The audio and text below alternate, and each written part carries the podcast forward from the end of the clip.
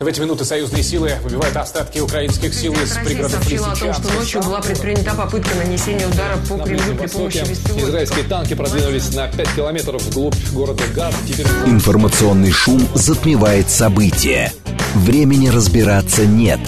Мнения и факты перемешаны. Но не у них.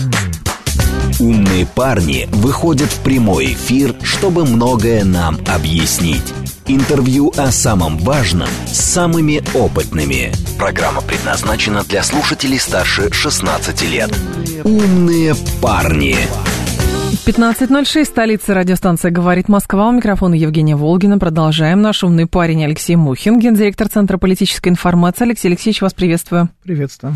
Наши с коорди- наступившими праздниками. И вас тоже с наступившими праздниками. Наши координаты 7373948, телефон, смски плюс 7925 8888948, телеграмм для ваших сообщений, говорит МСК Бот. Смотреть можно в YouTube-канале «Говорит Москва», стрим там начался.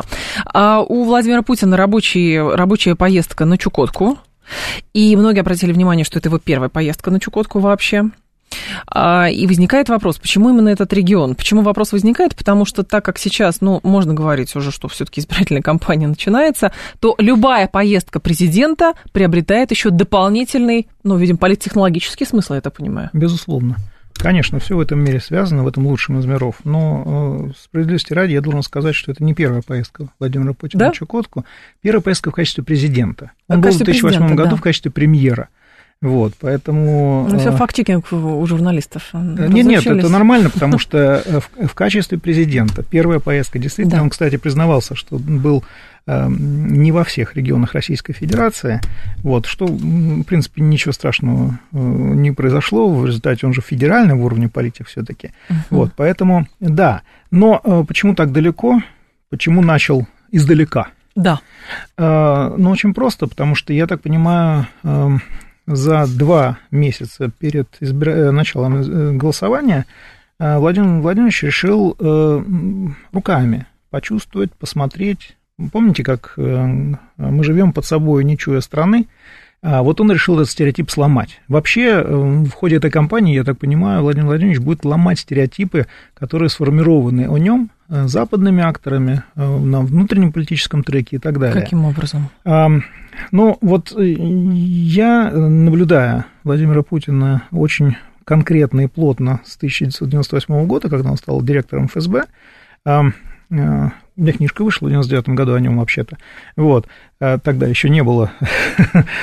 Просто Она- вы чувствовали Она называлась, не, тренд. она называлась «Who is Mr. Putin?» Собственно, Мгм. ответ на вопрос, который задал один из западных журналистов. Да. Вот. э, И с тех пор Владимир Путин много раз менялся, и это хорошо, для политика это очень хорошо. Застыв- э, Застывшие формы – это вот Владимир Жириновский. Это э, он мастер застывших форм. В принципе, от него сложно было ожидать какого-то лирического отступления и так далее. Он э, э, говорил громко, э, жестко, рубил, э, а не резал, можно сказать.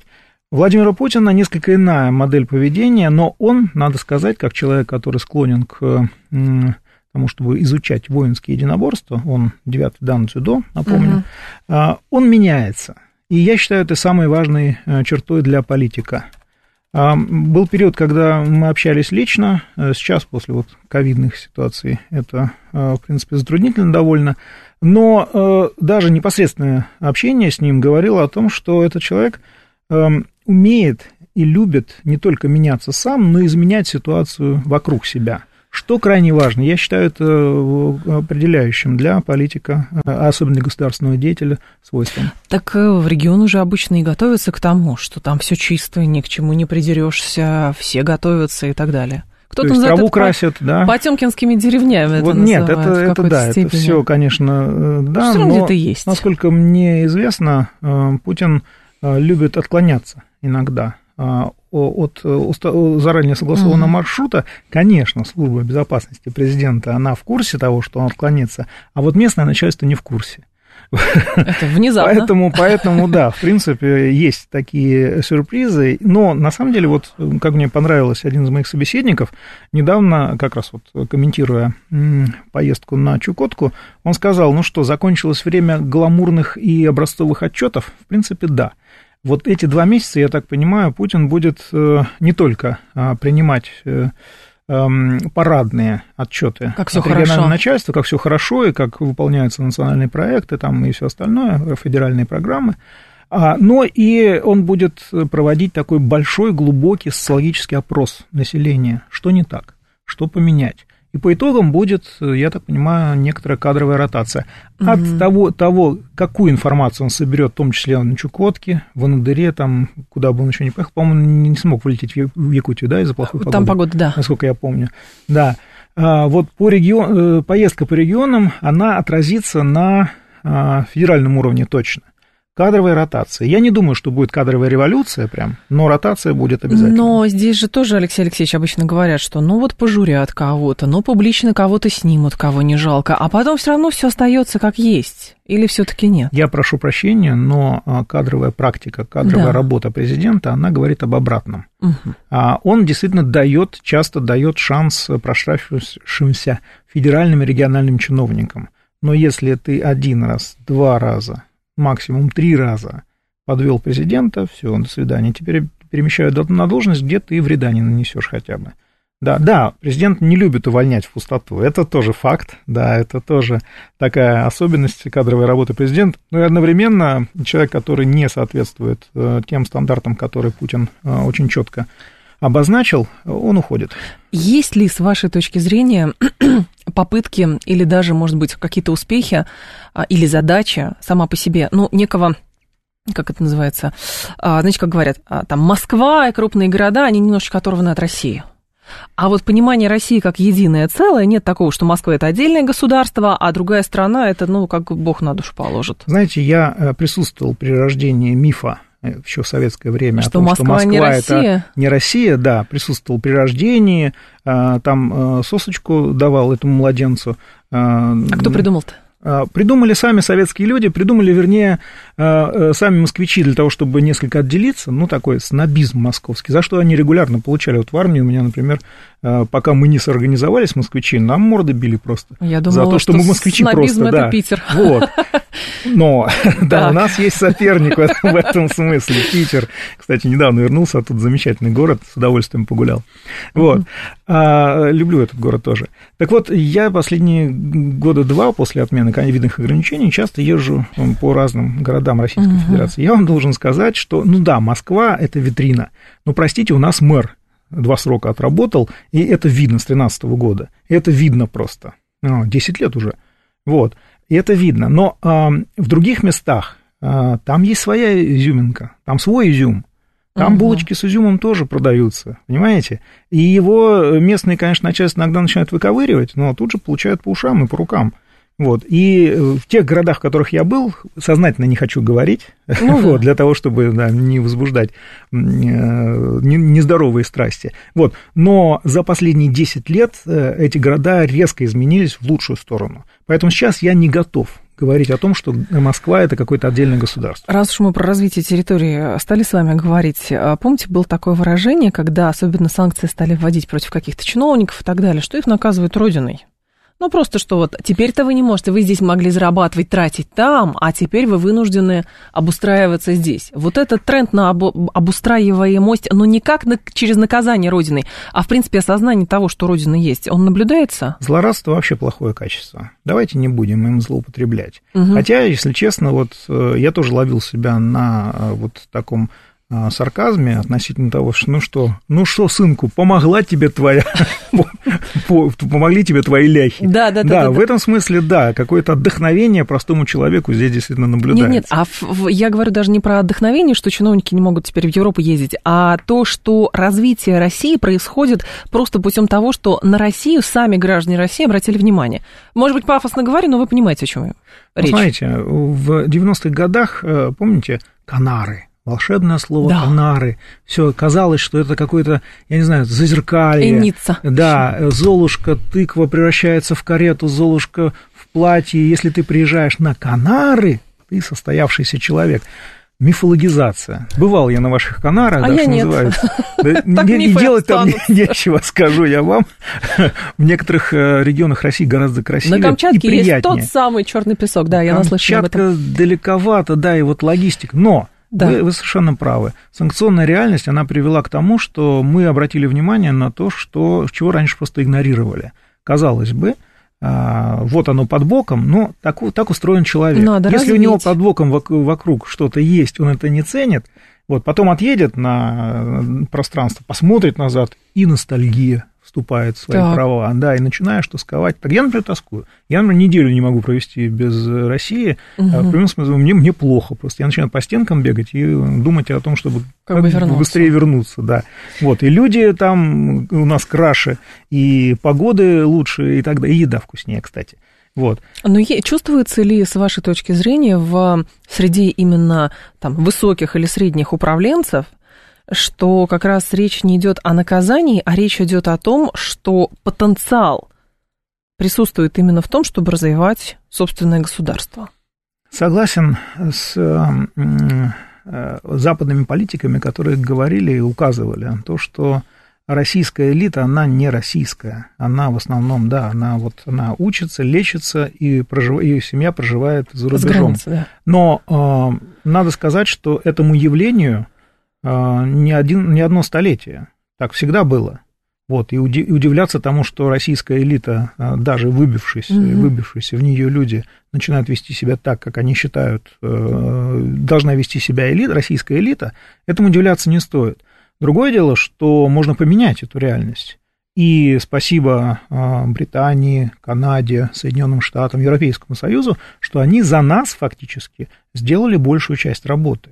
Потому что, э, я напомню, в Мгм. 2011 году было в администрации президента решено э, запустить проект национализации элит, то есть ориентировать элиту на внутренние, м, решение внутренних проблем, на то, чтобы они здесь жили, тратили деньги, лечились, учились и так далее. Но не сработало. Две волны было этого всего. А, Попытка национализации элиты не сработала. Даже у депутатов не смогли э, их э, приструнить так, чтобы они продали. Ну, кто-то продал, Ну да. многие не продали. Там недвижимость, там не вывели деньги и так далее. Президент прямо предупредил, говорит, замучитесь пыль глотать потом. Оказался прав, кстати.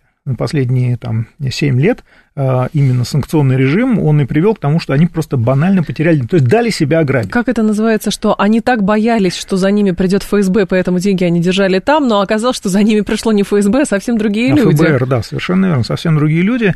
Причем э, их не жалко, денег жалко, потому что они же просто их вывезли. То есть это наше национальное благосостояние, которое было просто тупо вывезено за рубеж, Но, выведено. но до сих пор вы согласитесь с утверждением, что до сих пор в структуре власти присутствуют люди, так называемые вот эти вот ждуны, которые вот лишний раз... В обязательном порядке. Они Да. никуда не делись. Они переквалифицировались, они э, перекрасили лавочки в э, три- триколор, вот, и они теперь кам- камуфлируются как э, турбопатриоты. Но при что, этом кстати, гораздо надеются, что- опаснее, Вот. нежели люди, которые искренне признаются в том, что они, э, ну, Сомневаются. так, сомневаются, да, в том, что раз страна идет в правильном направлении. Кстати, я бы хотел еще маленькое такое лаверды сделать нашему предыдущему тезису относительно вывода средств. Кстати, отъем средств, э, вот этих средств, замораживание, так называемая, конфискация активов, э, движимости, недвижимости и финансовых средств, это не отменяет того, что э, западные правительства действуют незаконным пиратским образом. Ну, То есть мы должны это понимать. Кстати, э, парадокс ситуации заключается в том, что если эти средства имеют криминальное происхождение, то есть коррупционное, то эти страны являются соучастниками процесса, не выдавая ни фигурантов, Мгм. ни, что называется, эм, э, то имущество, ко- которое нажито незаконным путем. И вот здесь, я думаю, Генпрокуратуре надо поработать. А, слушатель один пишет, он говорит, если президент начал с Чукотки, то до Подмосковья он доберется уже к Да не весне, а начал там он уже не нужно Да будет. не, не начал он с Чукотки, там, там в шахматном порядке идет, на самом деле. Грамотные люди составляют график региональных поездок президента, Но это особенно была на ирония. период... Это была ирония скорее про Подмосковье, что президенту тоже нужно сюда, и хотя бы Ну, тепло было бы быстро. отвечаю, да. У Да. нас же не юмористическая программа. Можно с этими элементами все допустимо. По поводу Подмосковья все-таки. Не заметьте, не я это предложил. Абсолютно нет. Хорошо. Естественно, ва- ваши, в общем, в вашем праве согласиться или нет. Абсолютно. Супер. А, но нельзя же быть все время серьезными. Другое дело, последствия, давайте так, для самого губернатора и губернаторского корпуса кризиса в Подмосковье. Ну и, соответственно, а почему, в принципе, это случилось? Подвел мороз? Там же нет, на самом деле... Вот помните, а что случилось в... Помните, была, по-моему, ло- лошадь какая-то там? Л- хромая лошадь. Хромая лошадь, да. В, Пер- в Перми, да, в Перми, да. да, да, да. Вот, ну, такое происходит. Э, Когда звезды сходятся, и разгильдяйство одного накладывается на коррупционность другого, и, и особенно когда генерал Мороз вступает в свои права, вот у всех завелись машинки в этом морозе? Нет, не у всех.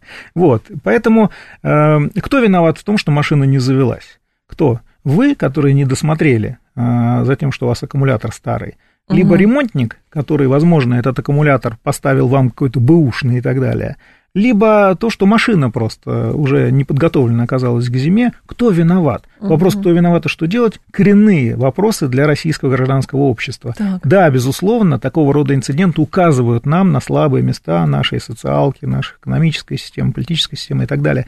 Надо сказать, что я следил за этим, э, этим инцидентом, надо сказать, что здесь большую роль сыграло то, что региональное начальство решило не расстраивать федеральное и ничего не попыталось скрыть.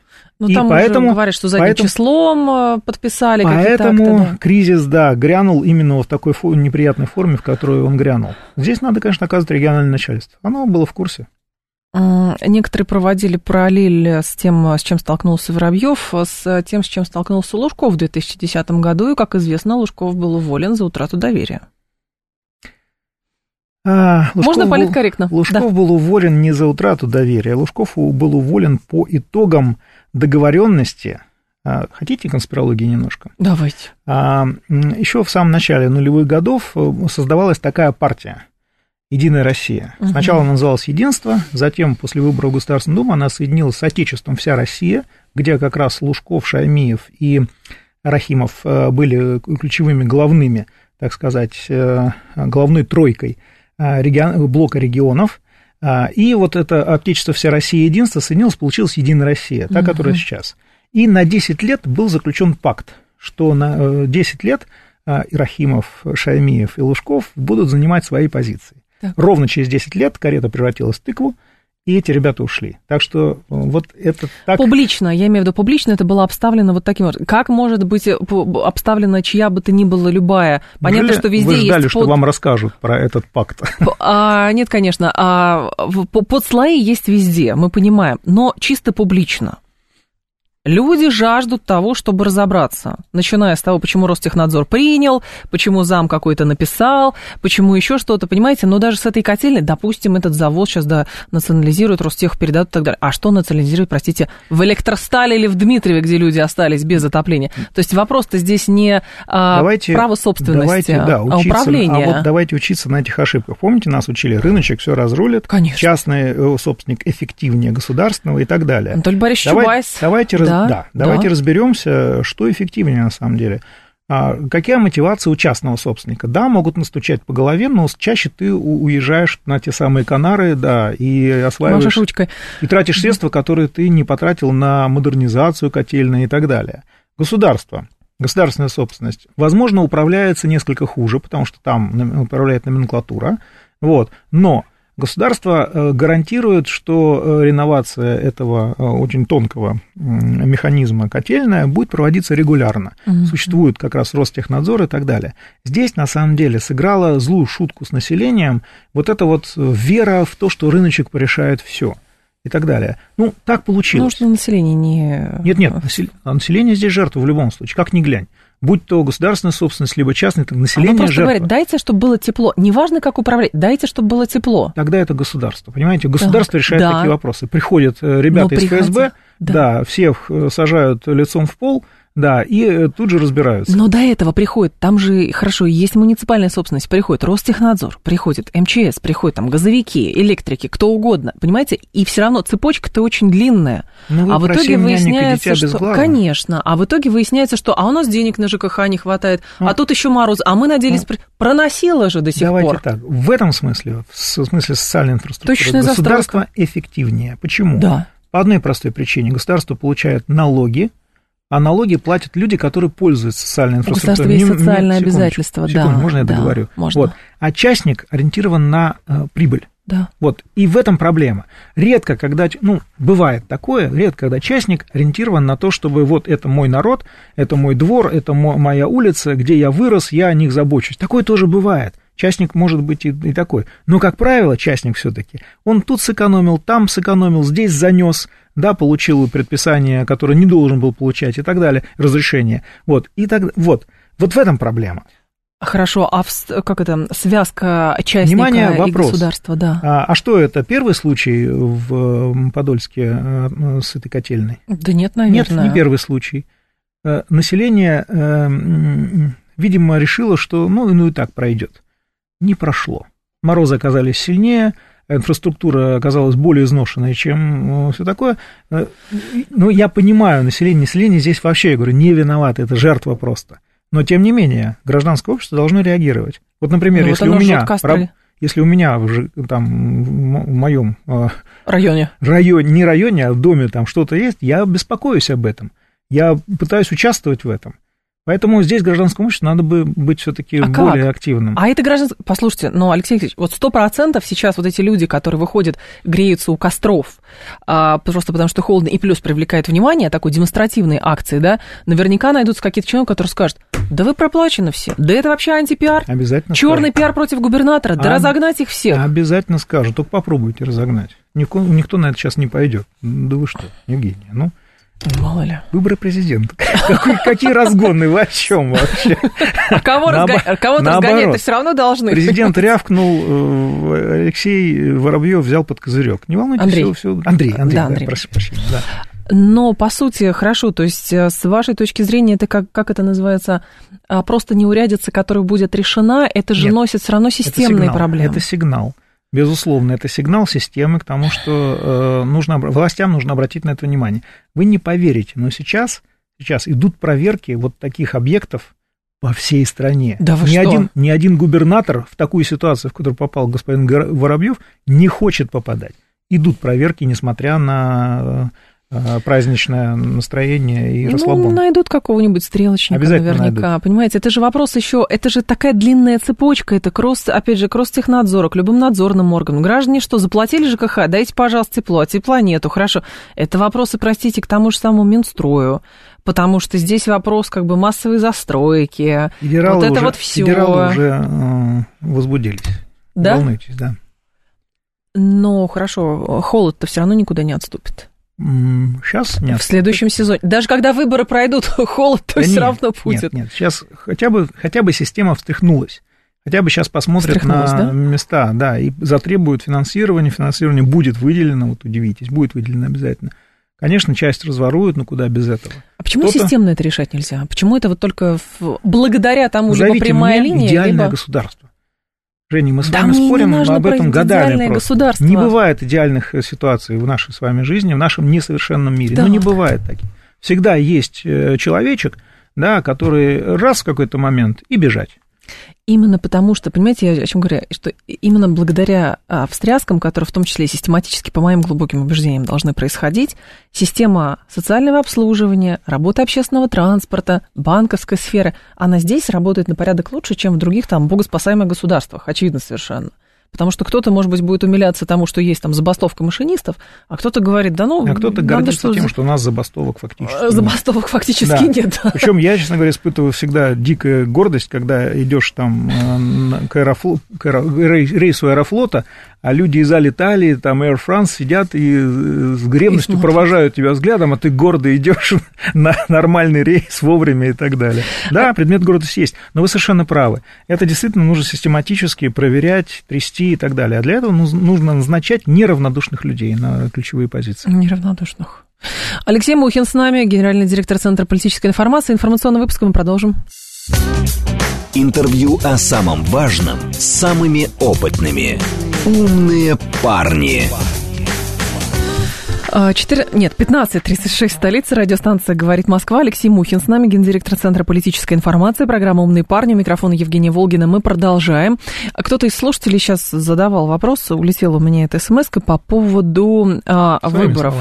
А, да, смысл там в чем был? Что президентские выборы будут, а результат уже очевиден. Вопрос просто процентовки. Вопрос, зачем другие кандидаты? Нет, нет. Дело в том, что демократия это процедура, как нас учили наши западные бывшие партнеры или оппоненты, и надо четко соблюдать ее. Причем, а, судя по, простите, вылизанности наших выборов ЦИК и региональные избирательные комитеты, комиссии настолько выверяют вот этот сам процесс, что, можно сказать, наши выборы являются сейчас модельными.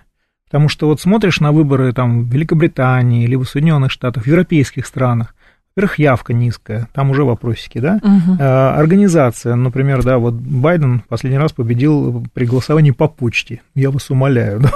Причем, а да, еще были претензии к электронному голосованию. Никто не да? верифицировал, да, живой там проголосовавший, не живой и так далее. То есть, на самом деле, наши выборы сейчас являются эталонными, и поэтому вызывают злость и зависть. Именно поэтому ну, попытаются обязательно их оболгать, эти выборы.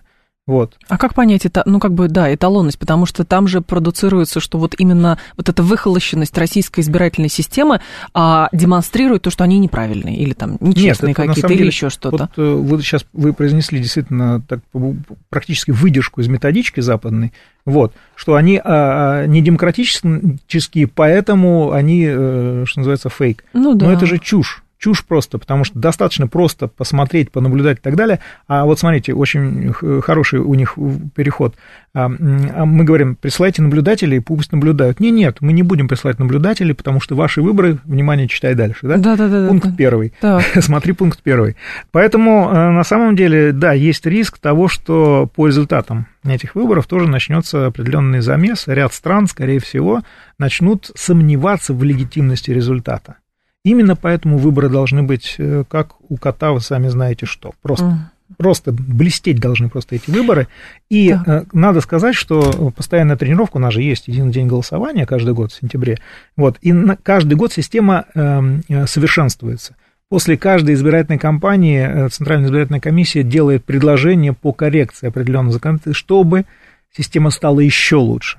Вот э, да. в этом смысле. Но появилась одна а, слабость, слабое, вернее, слабое место. Дело в том, что э, у нас четыре региона новых, а многие страны просто не признали это. Угу. И поэтому э, результаты выборов на них, они не будут а, коррелировать. И здесь некоторые страны, ну, я повангую немножко, Прибалты, Украина, Польша, Чехия, возможно, они э, скажут, ну, раз в этих нерелевантные выборы, значит, выборы нерелевантны вообще.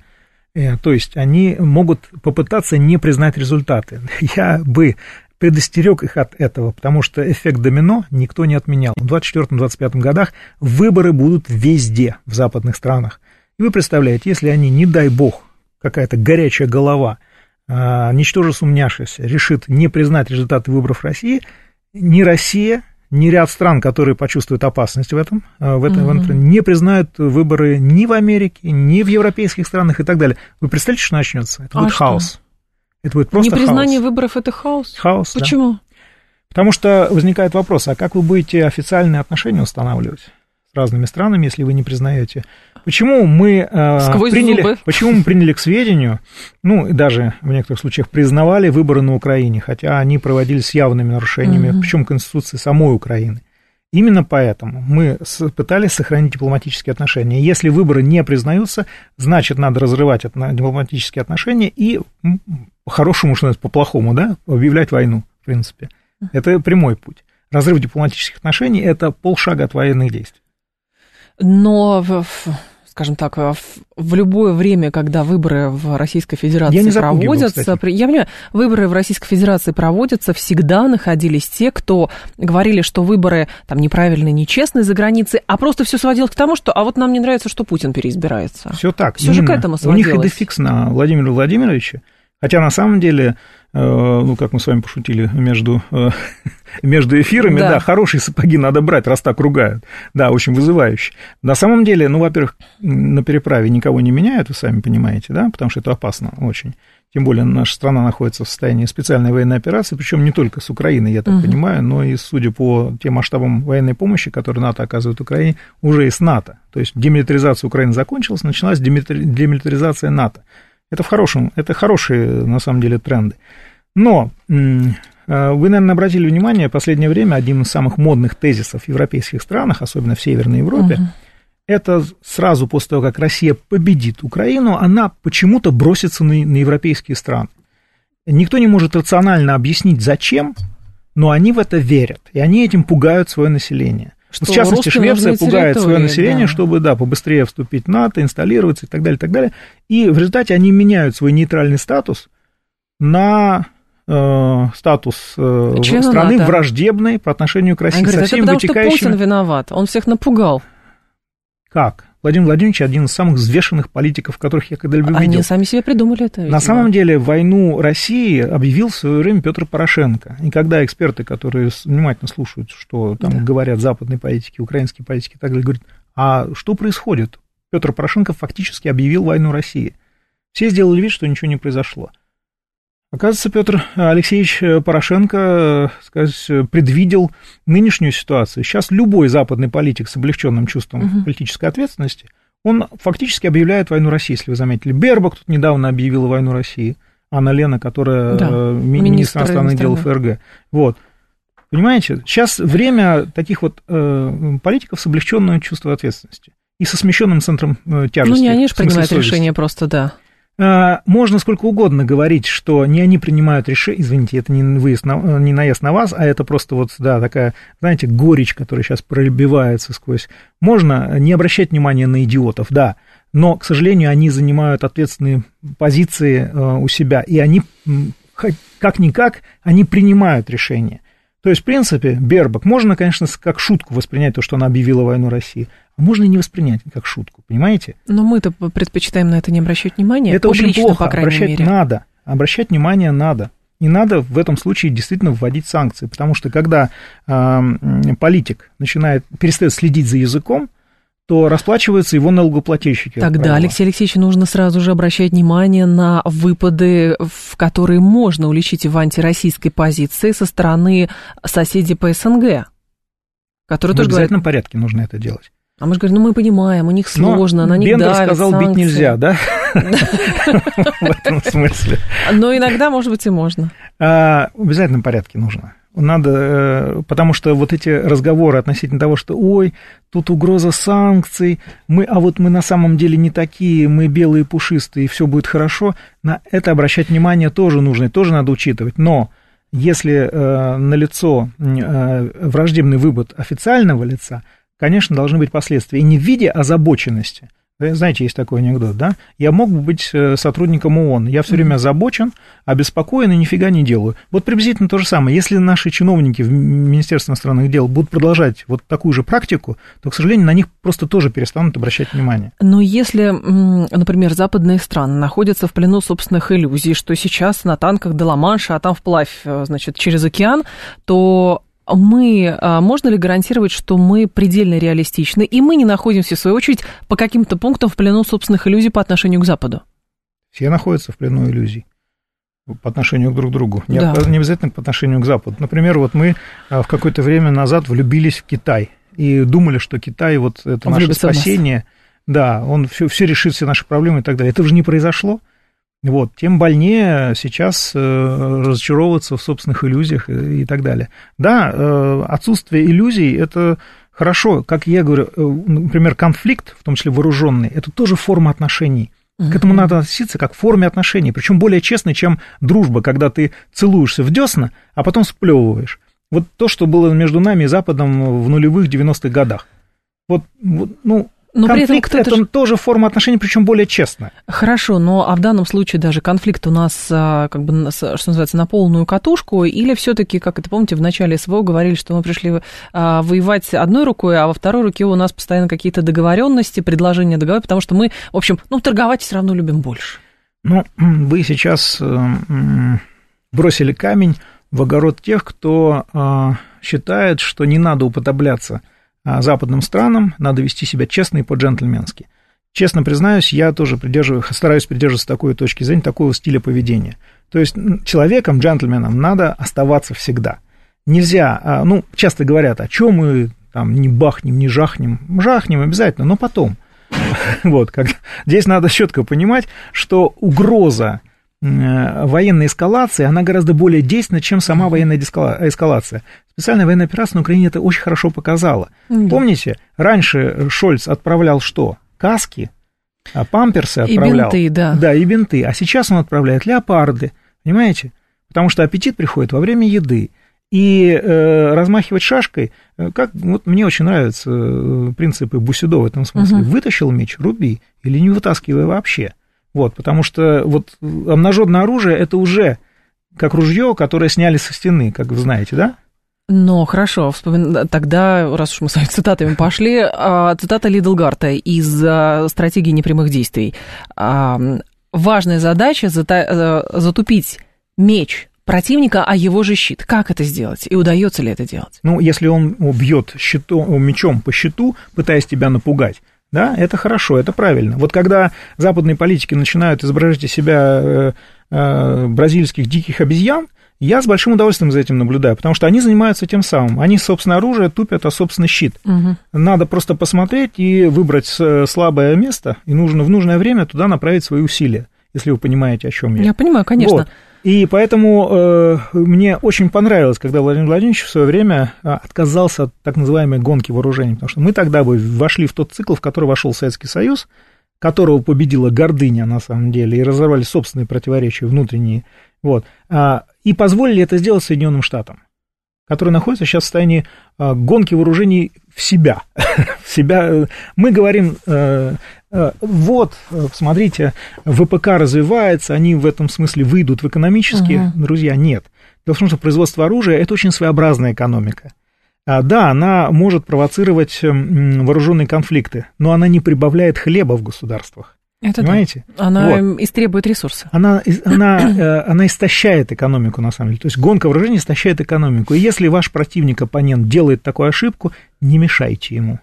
Мы сейчас не мешаем. Ну, а противник-то тоже рассчитывает, что мы сейчас все деньги, вон у нас ВПК в три смены, в четыре смены работает без перерыва, что у нас в конце концов тоже какие-то деньги закончатся? А, не закончится. Есть одна маленькая э, тонкость, которую мало кто замечает. Наша экономика ресурсная, их экономика, экономика услуг. Для них вот такая трата, они на что рассчитывают? Они рассчитывают на репарации. Они рассчитывают, что они сейчас вооружатся до зубов и начнут скидаться и грабить другие страны. А проблема в том, что сейчас существует пул государств, которые выступают резко против такой модели развития. Это БРИКС, угу. который очень легко по щелчку может превратиться в военный альянс. Когда эти страны, которые туда входят, а туда уже входит БРИКС плюс, большое количество стран, да. включая Саудовскую Аравию там и так далее, страны, которые почувствовали опасность от вот такого э, непредсказуемого или предсказуемого воинственного поведения западных стран. То есть, в принципе, клуб стран, которые уже не хотят жить в санкционной реальности, он уже сформирован. Все, если раньше мы с вами говорили, он формируется и так далее. После того, как БРИКС начали присоединяться другие страны сырьевой экономикой, все, с этого момента наступает другая инвестиционная реальность, о которой мы тоже говорили. А вы думаете, что в какой-то момент БРИКС действительно, который позиционирует себя исключительно как экономическое объединение, может трансформироваться в военный альянс? Да. С политической надстройкой? Да. Типа НАТО? Да. Это называется инстинкт самосохранения. Потому что все прекрасно понимают, и Китай в первую голову понимает, что сейчас, если справиться с Россией, следующая остановка Китай. Но китайцы при этом э, и мы не стали инициировать, например, какой-то военный альянс между нами. Да Китай мы не объявили об этом. Но фактически мы сейчас находимся в состоянии сообщающихся сосудов в этом смысле. Потому что, ну, что умеет Россия лучше всего? Воевать.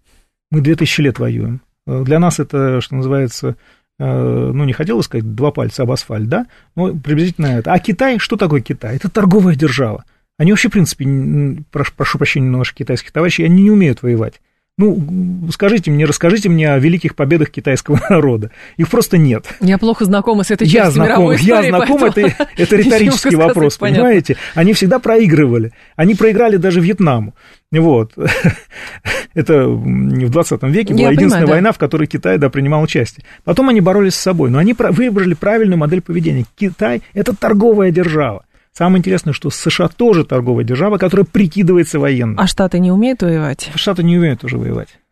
А, ну, Пример тому а Ирак, Афганистан. Победа. Ну, ну как хаос спасить? Не, нет, я хаос спасить как раз не уметь воевать, э, понимаете?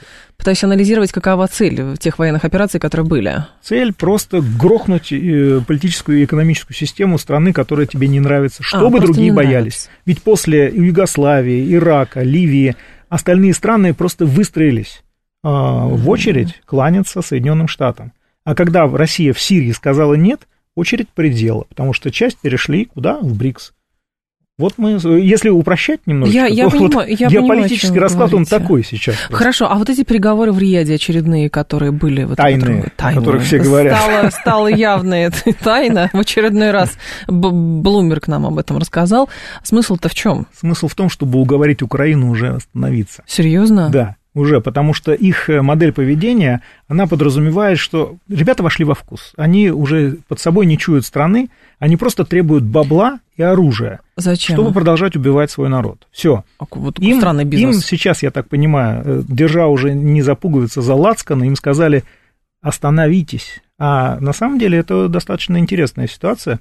Почему остановитесь? Потому что 20% территории Украины контролируется Российской Федерацией, бывшей Украины. Вот. А 80% контролируется странами НАТО. Они хотят зафиксировать это и потом предпочтести как свою победу. Вот, собственно, и все. Но мы на это пойдем. не знаю. Вот это тоже вопрос, потому Я что аналитик, когда, да, они, они собираются, да, да, да, уровне. они собираются, а вот у нас есть мирный план. Но, кстати, мы русским даже не сказали об этом. Давайте просто вместе сформулируем. Нет, их, э, они, знаете, вот как в картах, да, когда сидишь э, и карты держишь не э, рубашкой, рубашкой к себе, Да, я и понимаю. все видят твои карты. Вот Запад сейчас играет такую игру. Мы видим его карты. Они прозрачные, в принципе. И Главное всё. не совершать ошибку. 7373948, телефон прямого эфира. Тут очень много вопросов от наших слушателей по поводу даже не Украины, а все-таки выборов. Чем ближе выборов, тем а, больше интереса. А Почему все-таки так слабо представлена российская оппозиция? Задавили или просто ее нет? Нет, нет, нет. Ну, Плохой материал. Некачественный материал А российской как же оппозиции. кровавый режим? Который задавил режим ни при чем, мысль. на самом деле, ни при чем, потому что плохой материал оппозиционный. Да? Я с 13 года, вот с этих, с 11 с болотных Мгм. вещей, потом с 13 года Координационный совет оппозиции, может, вы даже не помните. Я вы, помню, и слава помню его, конечно, А, ну, помню, да. Ну, Мы же думал, вы- работали в то время уже, да. Не в Хорошо. Координационном совете, а вообще. Вот, я очень внимательно изучаю э, нашу оппозицию, пытаюсь понять, э, что же ребята-то хотят. Проблема в том, что они за все это время не сформулировали образ, как они считают, прекрасной России будущего. То есть они говорят о ней, но они не формулируют, что это Как, такое. отнять и поделить, смести Отнять Путина? и поделить, но это всё. у Булгакова, это не у нас, понимаете? Вот, это, ну, э, и я пришел к выводу, это фактически вот заключение, которое э, я считаю, пока я не смог убедиться в обратном, хотя пытаюсь постоянно. Мгм. Просто плохой человеческий материал. Ну, нет хорошей, качественной оппозиции. Не по уму, в общем. А, дело не в этом. Очень быстро люди перестают э, думать об отечестве, начинают думать о собственном кармане. А вы думаете, они изначально думали об Отечестве? А, некоторые да. Но очень быстро Серьезно? поняли, в чем, что называется, смысл э, оппозиционной деятельности. Ну и поэтому пытаются, ну, э, самое удивительное, что этим людям отчасти ну, удается продолжать торговать собой как светочью демократии в России в изгнании и получать какие-то деньги, не знаю, из Стэнфорда, чтобы писать планы по санкционному давлению на Россию. Это предатели, это не оппозиция. Вот, плюс э, э, сейчас они занялись, знаете, чем? Чем? Они пытаются имитировать создание псевдогосударственных органов за рубежом, то есть там съезд народных депутатов, не Ну, буду поименно называть, да, да-да-да-да. Вот, э, там а, какое-то правительство в изгнании и так далее. Для чего это делается? Там все очень просто. Помните так называемые замороженные золотовалютные резервы России? Конечно. Помните конфискованные активы, пассивы и Конечно. финансовые? Вот на это они будут претендовать. Да. Приз там такой. 300 да. миллиардов, 280 миллиардов долларов. Ну, там побольше, на самом деле, Мгм. если. То есть они пытаются, им- имитируя деятельность э, государственных органов, они пытаются положить лапку на это. Кстати, если Тихановской не, дал, не удалось это, то есть ей не дали, э, она на зарплате, вот, то Гуайдо, а, как известно, А, он э, Венесуэла. Венесуэла, да, Хуан Гуайдо, он эти, ему тоже, кстати, не досталось ничего, но эти деньги ушли куда? Соединенным Штатам. А. Понимаете? То есть, на самом деле, эти ребята, думая, что они будут распоряжаться этими деньгами, очень разочаруются в конце, потому что их хорошо, если грохнут. Вот, а могут еще что-нибудь придумать. Но кто-то здесь писал, ну хорошо, а, не брать этих людей, допустим, которые даже уехали и считают себя светочью демократии в изгнании, но какие-то еще. Почему нет э, каких-то ярких, ли, э, ярких представителей, которые, ну, не обязательно бросили бы вывод, э, вызов текущему режиму, а просто бы позиционировали себя как-то? Есть самая страшная позиция, внутренняя. Внутренняя позиция, ждуны какие-то. Она в окружении президента Путина. А. Это те самые люди, которые, эм, ну, скажем так, принимают некоторые финансовые решения, благодаря которым останавливаются проекты, которые с большим трудом пробиваются и которые очень полезны. И так Саботажники. Далее. Саботажники, да. Они не будут орать, что они против э, Путина, что они против э, России в нынешнем ее виде и так далее. Они просто молча работают, к сожалению. А они против чего тогда? Они считают, что Россия сделала неправильный поворот к себе или 20... на восток, а надо, uh-huh. надо смотреть на Запад, учиться у Запада, сдавать ему ресурсы, желательно бесплатно или за э, цену малую, и тем самым покупать себе будущее на Запад для себя лично, за, на Западе. Но с учетом того, что правящая как бы верхушка России, как это западники говорят, страшная аббревиатура из КГБ, то, соответственно, ну, если эти люди понятно, известны, а что они делают до сих пор в, в вопросе принятия решений? А, команда Путина за 24 года а, у власти – она создала более-менее сбалансированную систему, где есть каждой твари по паре. Своеобразно такой Ноев ковчег.